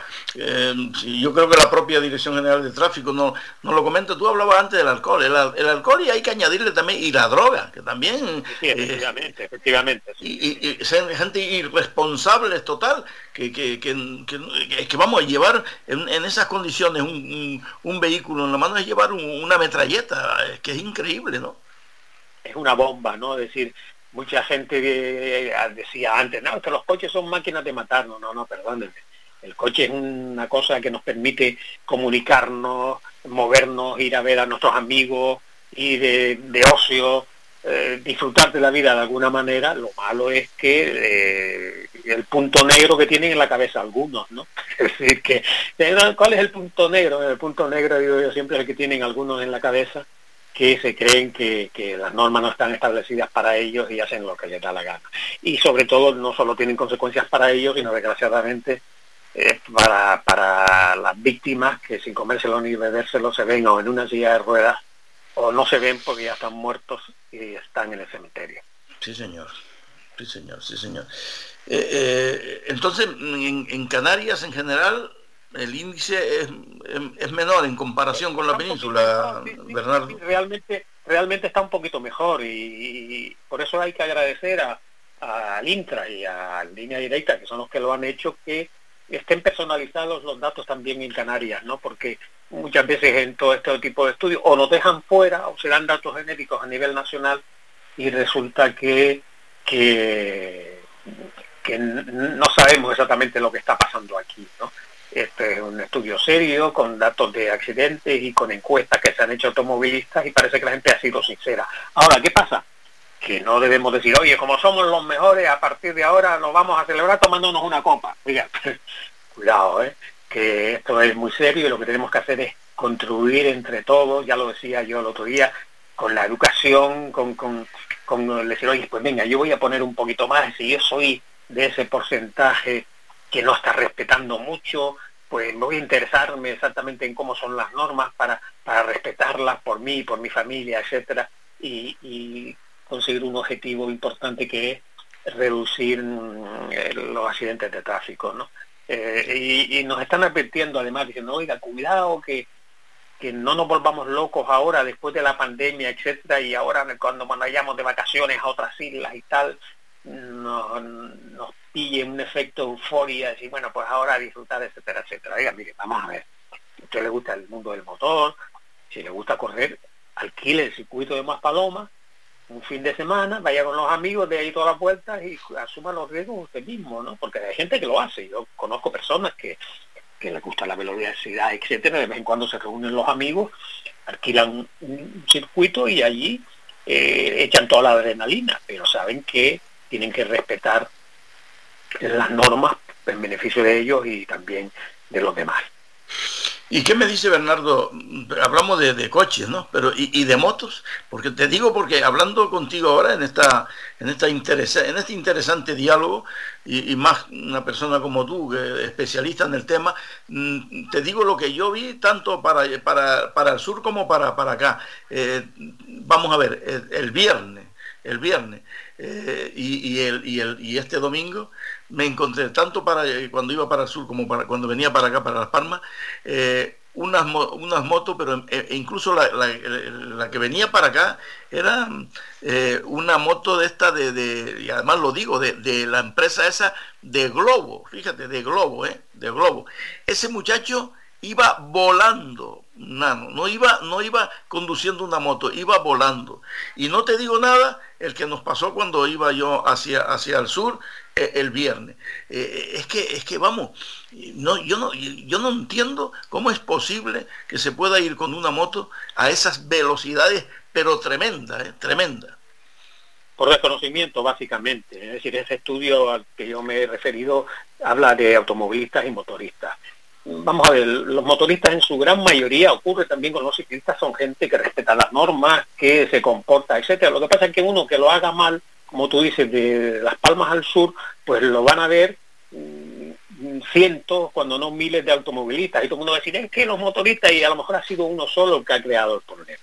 Los estudios lo que están diciendo es que la siniestralidad de los motoristas sobre todo tiene lugar en los fines de semana cuando salen en grupos reducidos, es decir, eh, normalmente grupos de cuatro o cinco personas que, que van con motos potentes, que suelen dominar la moto, pero que siempre puede haber un problema con el que no cuentan, que pueden llegar a una curva que eh, puede haber algo de, aceite o que puede haber incluso combustible en un camión que haya pasado antes o puede venir un vehículo de frente y ellos están en la trazada y no la pueden modificar y tienen un accidente grave. O incluso que a esos grupos se suelen incorporar a lo mejor gente que mm, conduce bastante bien y tal, que a pesar de eso tienen que respetar las normas, se incluye a lo mejor alguno nuevo que no tiene tanta experiencia e intenta ir al ritmo de los demás. Y ahí es donde suele estar el problema. Es decir, que, de la moto se puede disfrutar perfectamente con el clima que tenemos en Canarias, eh, diciendo, oye, pues mira, que me voy a ir al campo, etcétera y tal. Lo que la estrategia que mucha gente hace es un poco cuando va a carreteras de montaña ir en la línea de los eh, motoristas, es decir, y tú sabes que los motoristas van a las 10 de la mañana hacia la aldea, pues dice, yo si voy a la aldea voy entre las 10 y las 11. Procuras tener cuidado en venir en sentido contrario, es decir, salir de la aldea para acá porque sabes que va a encontrarte con gente que va en motos y, quieres evitar el problema, pero te insisto, la gran mayoría cumplen, cumplen, eh, eso hay que reconocerlo, pero claro, siempre hay alguno que, que bueno, pues que ese afán de, que hay muchas veces un afán de, notoriedad y de, exhibición, porque date cuenta que después lo ponen en internet. Es decir, cometen diabluras y luego las ponen en internet un poco para presumir y tal y cual, y sí, señor, sí, más. Es decir, es, un afán de exhibicionismo que tienen algunos y que más tarde o más temprano terminan pagándolo. Ya es, es fácil tener un accidente cuando estamos en la calle, incluso tomando todo tipo de precauciones, porque estamos ahí, imagínate si además lo vas buscando.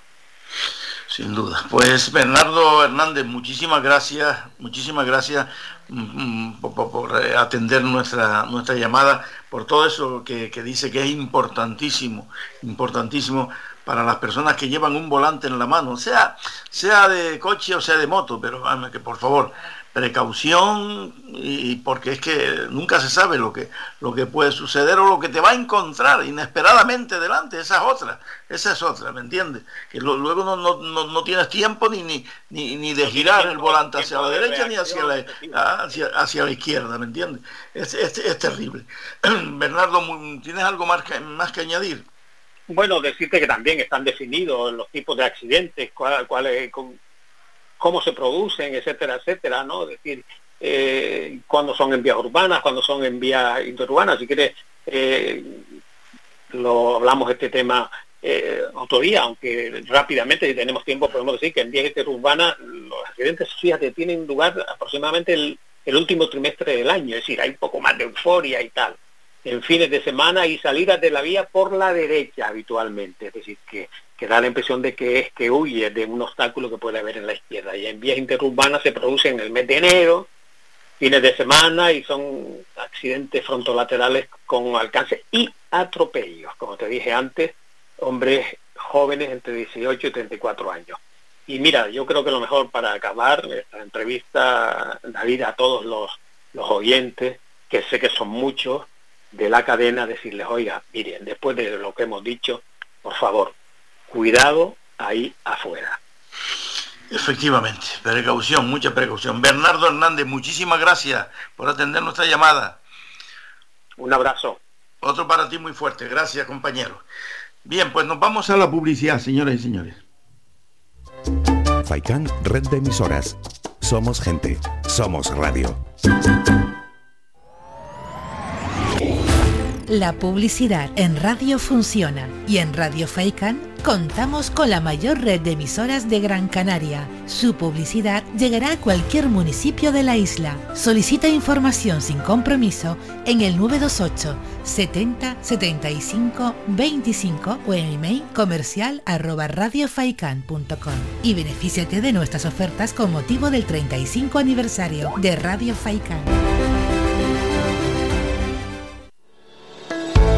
De lunes a viernes a la una de la tarde en Radio Faicán hablamos de salud con el doctor Vázquez. Te ofrece claves y consejos para una vida más saludable. Y todo el año, las 24 horas del día, te atienden el teléfono 644 92 91 90. Recuerda, 644 92 91 90. Para más información visita joseluisvázquez.es o escribe a info arroba joseluisvázquez.es. Estará encantado de atenderte. Y no lo olvides, ayuda a combatir situaciones de estrés, ansiedad, desánimo y apatía con D Plus, que contribuye al funcionamiento normal del sistema nervioso. En herbolarios y para farmacias pide D Plus y vuelve a ser tú mismo.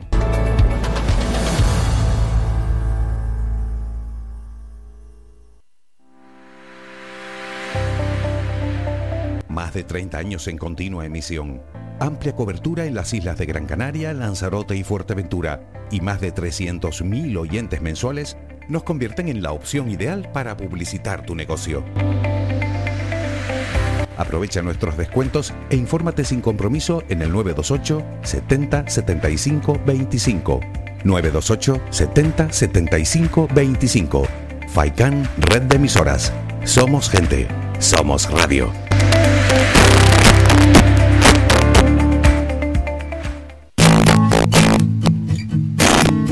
Somos música.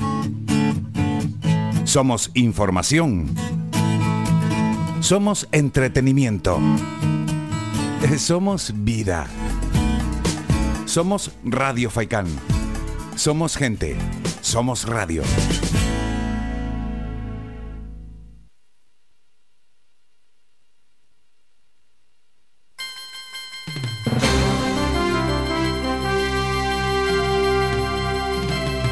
Están ustedes escuchando Antena Abierta, el informativo regional de Radio Faicán.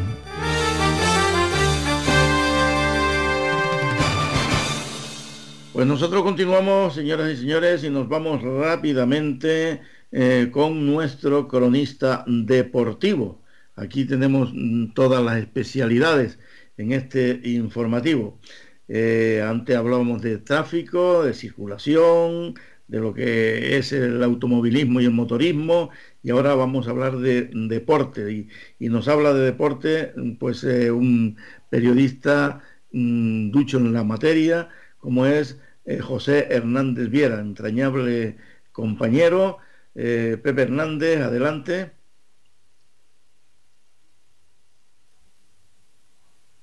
Buenas tardes, estimados oyentes.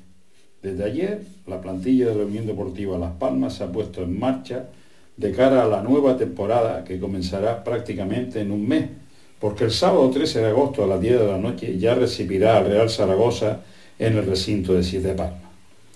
37 jugadores se pusieron a las órdenes de los técnicos dirigidos por García Pimienta. Además de los refuerzos de Sidney y Marc Cardona, los jugadores que han subido del filial Las Palmas Atlético, David Vicente, Elejalde y Joel del Pino, y la recuperación del cedido Claudio Méndez, hay que contar con la presencia de siete valores del filiales que van a ser observados por García Pimienta en este primer tramo de la preparación. La lista de los jugadores que han comenzado la pretemporada es la siguiente. Portero, Álvaro Valle, Raúl Fernández, Alex Domínguez y Javi Sendón. Defensas, Alex Suárez, Raúl Navas, Eric Urbelo, Saúl Coco, Álvaro Lemos, Eric Ferigra, Sergio Cardona, Ale Díaz, Joel Del Pino, David Vicente, Sidney, Álvaro Santana, Cristian Abreu y Alejandro Palanca. Como centrocampista hay que destacar a Jonathan Viera, Michael Mesa, Óscar Clemente, Alberto Moleiro, Flavio González, Kirian Rodríguez, Pinchi, Ale García, Pejiño, Loyodice, eh, Fulú, Unai Vega, Benito Ramírez, Claudio Méndez, Mandián y Julen Pérez. Como delanteres, tan solo eh, Lejalde, Marc Cardona y Pau Ferrer. No, está, no es esta, ni mucho menos, la plantilla con la que contará Pimienta la temporada, porque algunos se quedarán en el, filial, otros podrían ser eh, traspasados y vendrá algún fichaje. Entre ellos, el que más suena es el de Vitolo. Jugador y club han mostrado interés mutuo, pero el Atlético quiere compensación y la ficha de Vitolo es suculenta. La Margarita se está deshojando. Por otro lado, la Unión Deportiva Las Palmas superó la barrera de los 10.000 carnés renovados al día de la fecha límite para esta gestión. El club comunicó ayer que 10.142 habían sellado su continuidad para esta campaña, lo, significa, lo que significa que el 90% de los abonados totales de la temporada 21-22 siguen en el proyecto del equipo. Ahora la entidad pasará a nuevos abonados a partir del 14 de julio, con continuidad hasta el 7 de agosto, una semana antes de que empiece el campeonato. En baloncesto, López, base Gran Canaria, que el pasado viernes causó baja en la plantilla del, equipo, eh, nuestro equipo representativo, emitió un comunicado en el que le envía un recado al club. La nota de despedida estaba dirigida a la querida Marea Amarilla, a la que da las gracias por haberse hecho sentir como uno más de esta gran familia. Reconoce en su nota que, no tuvo la suerte de contar con muchos minutos, pero de verdad que por poco que fuese el cariño y el calor que recibió, lo llevaré guardado para el resto de mis días. Es una pena que el Gran Canaria no tenga ningún jugador Gran Canario en su, en su fila. Todos son jugadores de fuera.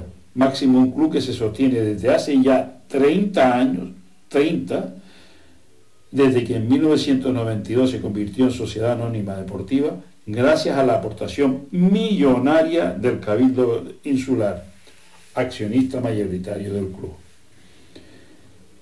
Por otro lado, destacar que Dani Sarmiento, el mejor jugador canario de balonmano en todos los tiempos, ha, decidido retirarse del deporte en activo. Lo ha hecho oficial en su cuenta personal, eligiendo una imagen de su juventud en el balonmano Galda para ilustrar la, entrada de su despedida. El anuncio de Sarmiento lo hace a los 38 años, tras una cosecha de, de éxito a nivel de club y con la selección española.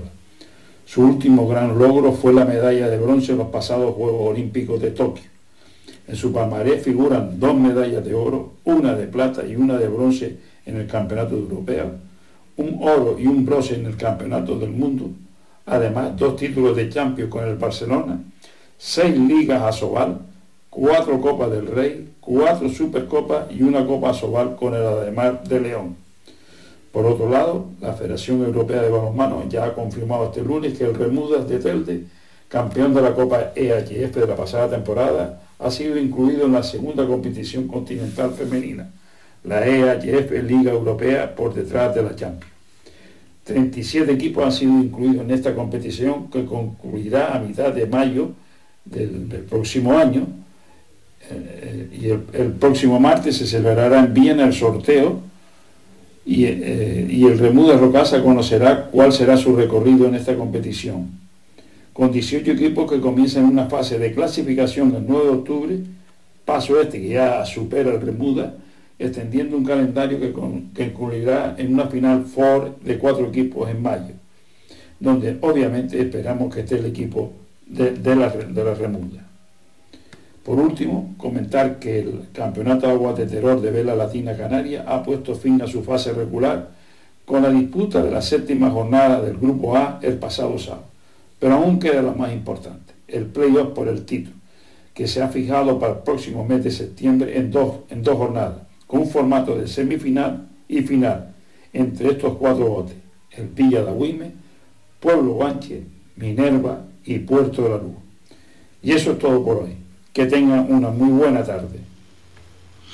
Muchas gracias, José Hernández Viera, cronista mm, deportivo.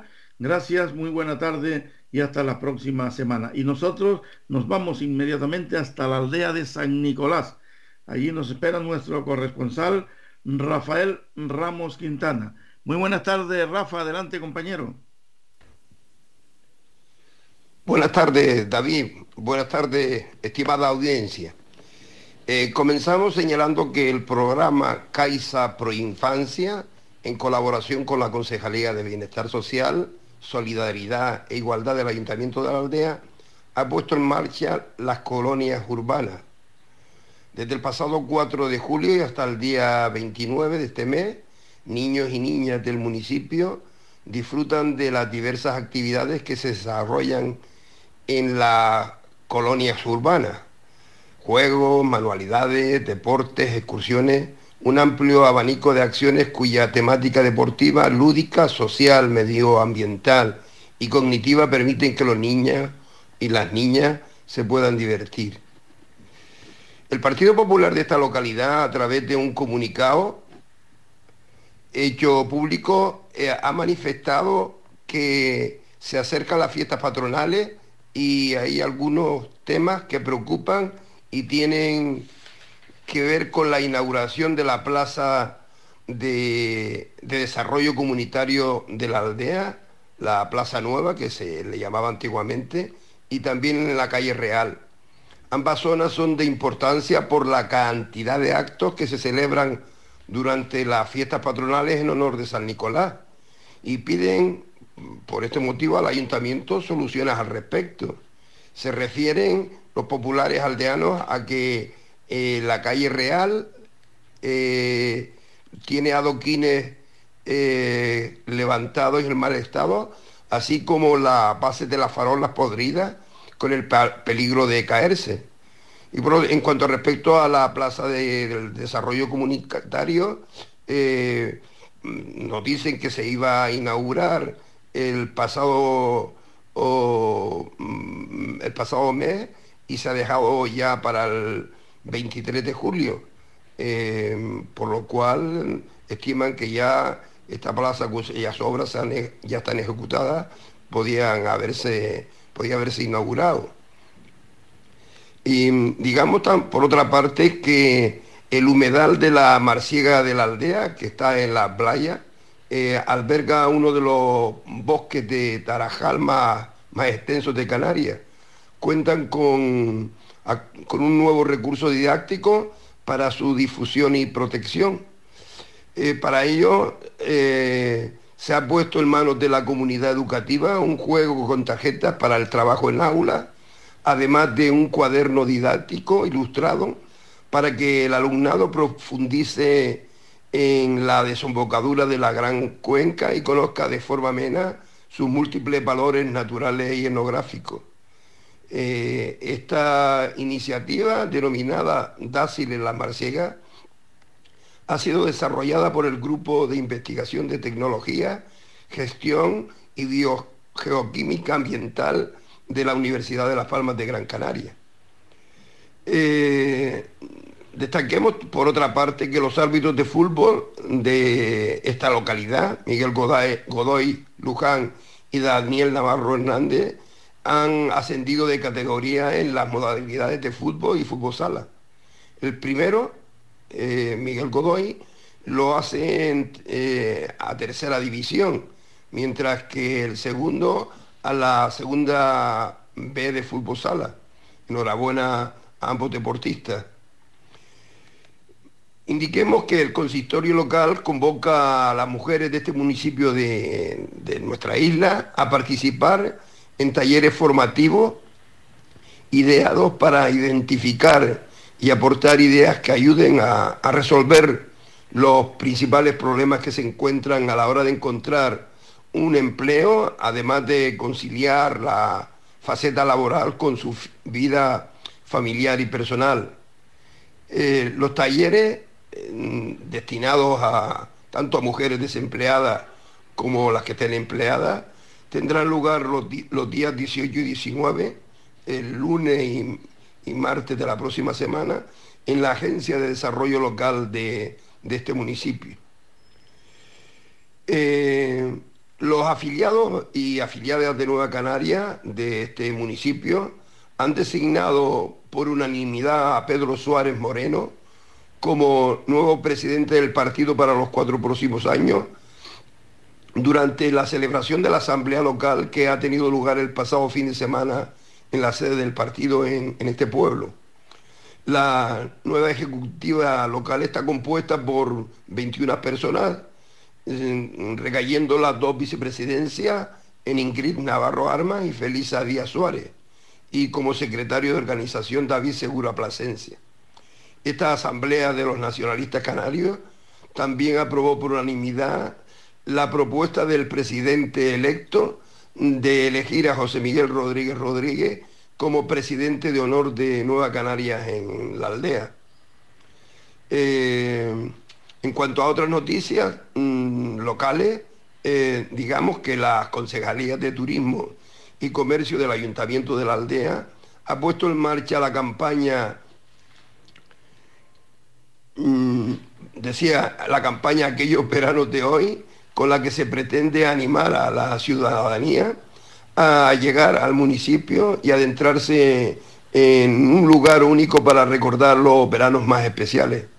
El objetivo de esta iniciativa es dar a conocer el del municipio en toda su esencia, desde su gastronomía hasta los diferentes espacios naturales donde echar a volar la imaginación, ya sea por mar o por montaña y también disfrutar de una zona comercial abierta al aire libre y muy cómoda donde se pueden encontrar em, productos únicos.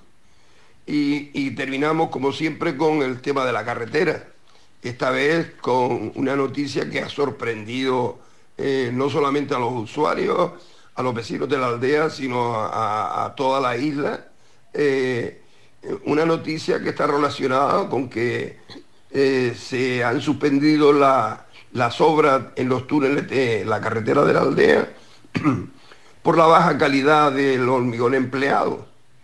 Eh, de verdad que yo creo que todos los que amamos la aldea, que conocemos y que luchamos, hemos viniendo eh, demandando una, una carretera segura y que se termine lo antes posible y parece que la cosa al revés. Eh, mm, claro, eh, lo que la gente que no sabe eh, dudan si va a ser seguro transitar por los túneles. Incluso algunos han bromeado diciendo que si va a ser más, más peligroso transitar por los túneles que por fuera de los túneles. bueno, esto es una broma, lógicamente, porque yo creo que los técnicos antes de abrir al, tráfico esos túneles, pues mm, se cubrirán las espaldas y sabrán que, que hay una responsabilidad civil sobre cualquier cosa que ocurra ahí, que estamos seguros que, no, va, que no va a ocurrir. Y, y claro, esto conlleva más retraso, más retraso porque incluso se nos dijo que los túneles de Faneque estarían operativos antes de final de año y ni de coña. Eh, no sé si incluso los primeros meses del 2023. El Foro Roque Aldeano eh, nos ha mandado una nota mm, donde dicen que se sorprenden de, esta anomalía porque en marzo de 2019 la Consejería de Obras Públicas eh, había adjudicado los servicios de control y vigilancia de, las obras a una empresa por un presupuesto de casi 5 millones de euros. El foro, lógicamente, está pidiendo responsabilidades y señala no entender que no se haya llevado a cabo un, escrupuloso seguimiento eh, que al parecer eh, conlleva este tipo de, de obras, que es el tema de, del unitado de, de, para recubrir esos tellos de los, túneles. Eh, em, dice el foro que ellos tienen conocimiento de que una vez proyectado ese, ese hormigón se hace necesario mm, cuatro veces al mes hacer una prueba a ver si reúne condiciones. El foro también dice cómo después de dos años que llevan haciéndose los túneles y lógicamente eh, gunitando las paredes, ahora es cuando se han dado cuenta de que el gunitado no reúne los, requisitos necesarios. Y, cuando eh, eh, los túneles prácticamente, que mm, casi los túneles, lo que hay de túneles casi mm, unos 7 kilómetros, pues ya el, el 90% está excavado. De todas formas, apunta también el, colectivo ciudadano, eh,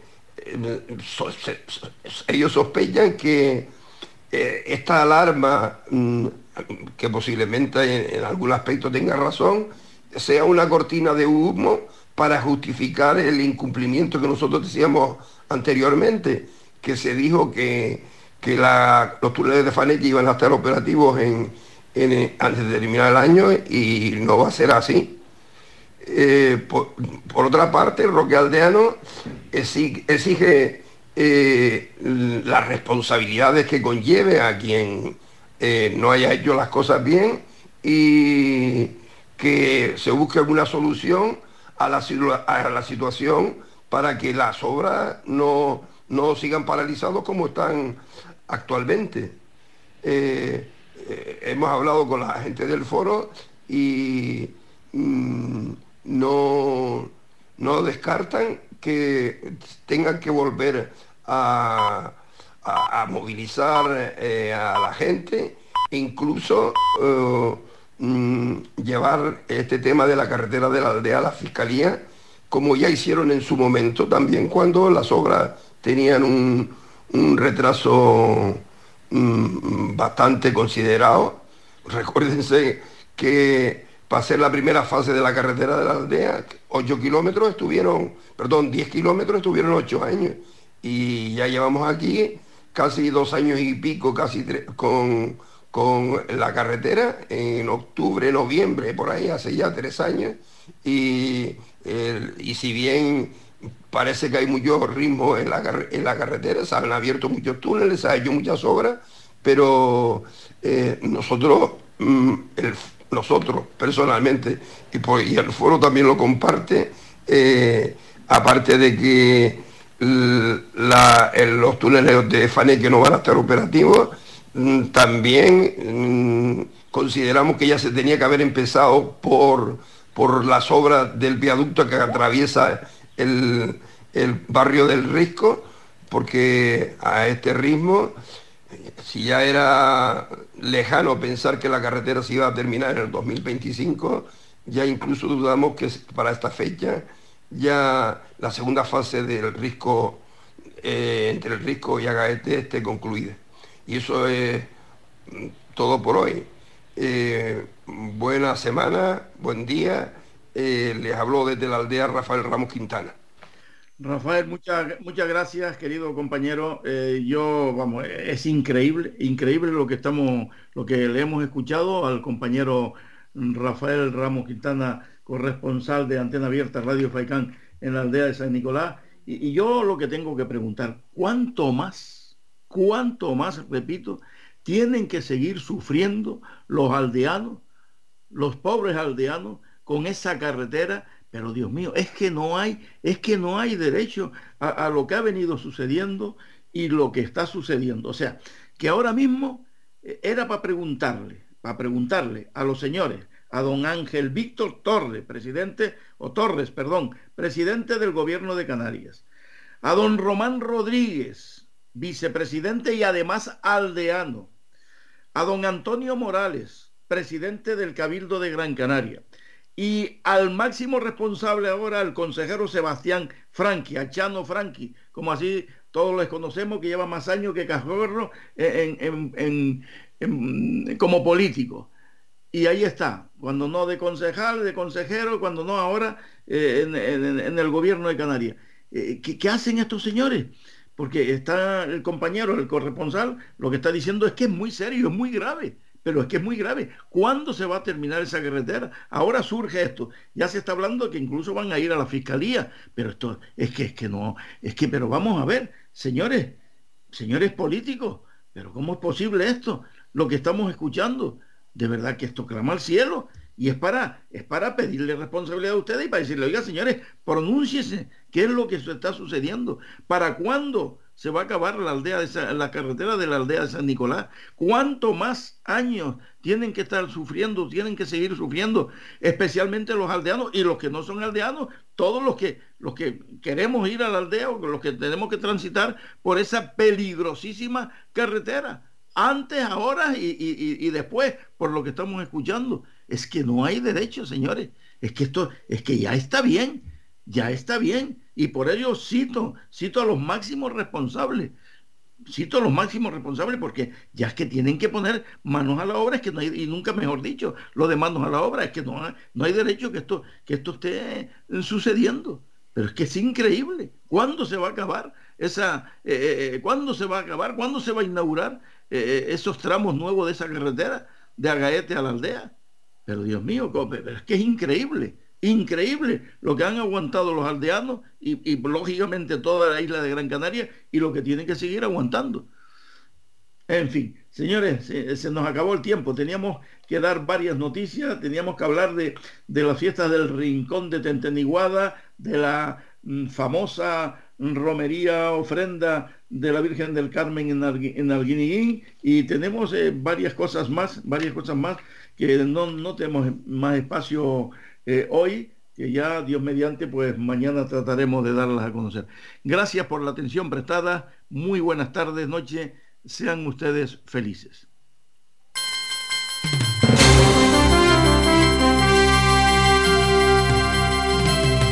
Radio Faicán les ofreció el informativo regional Antena Abierta.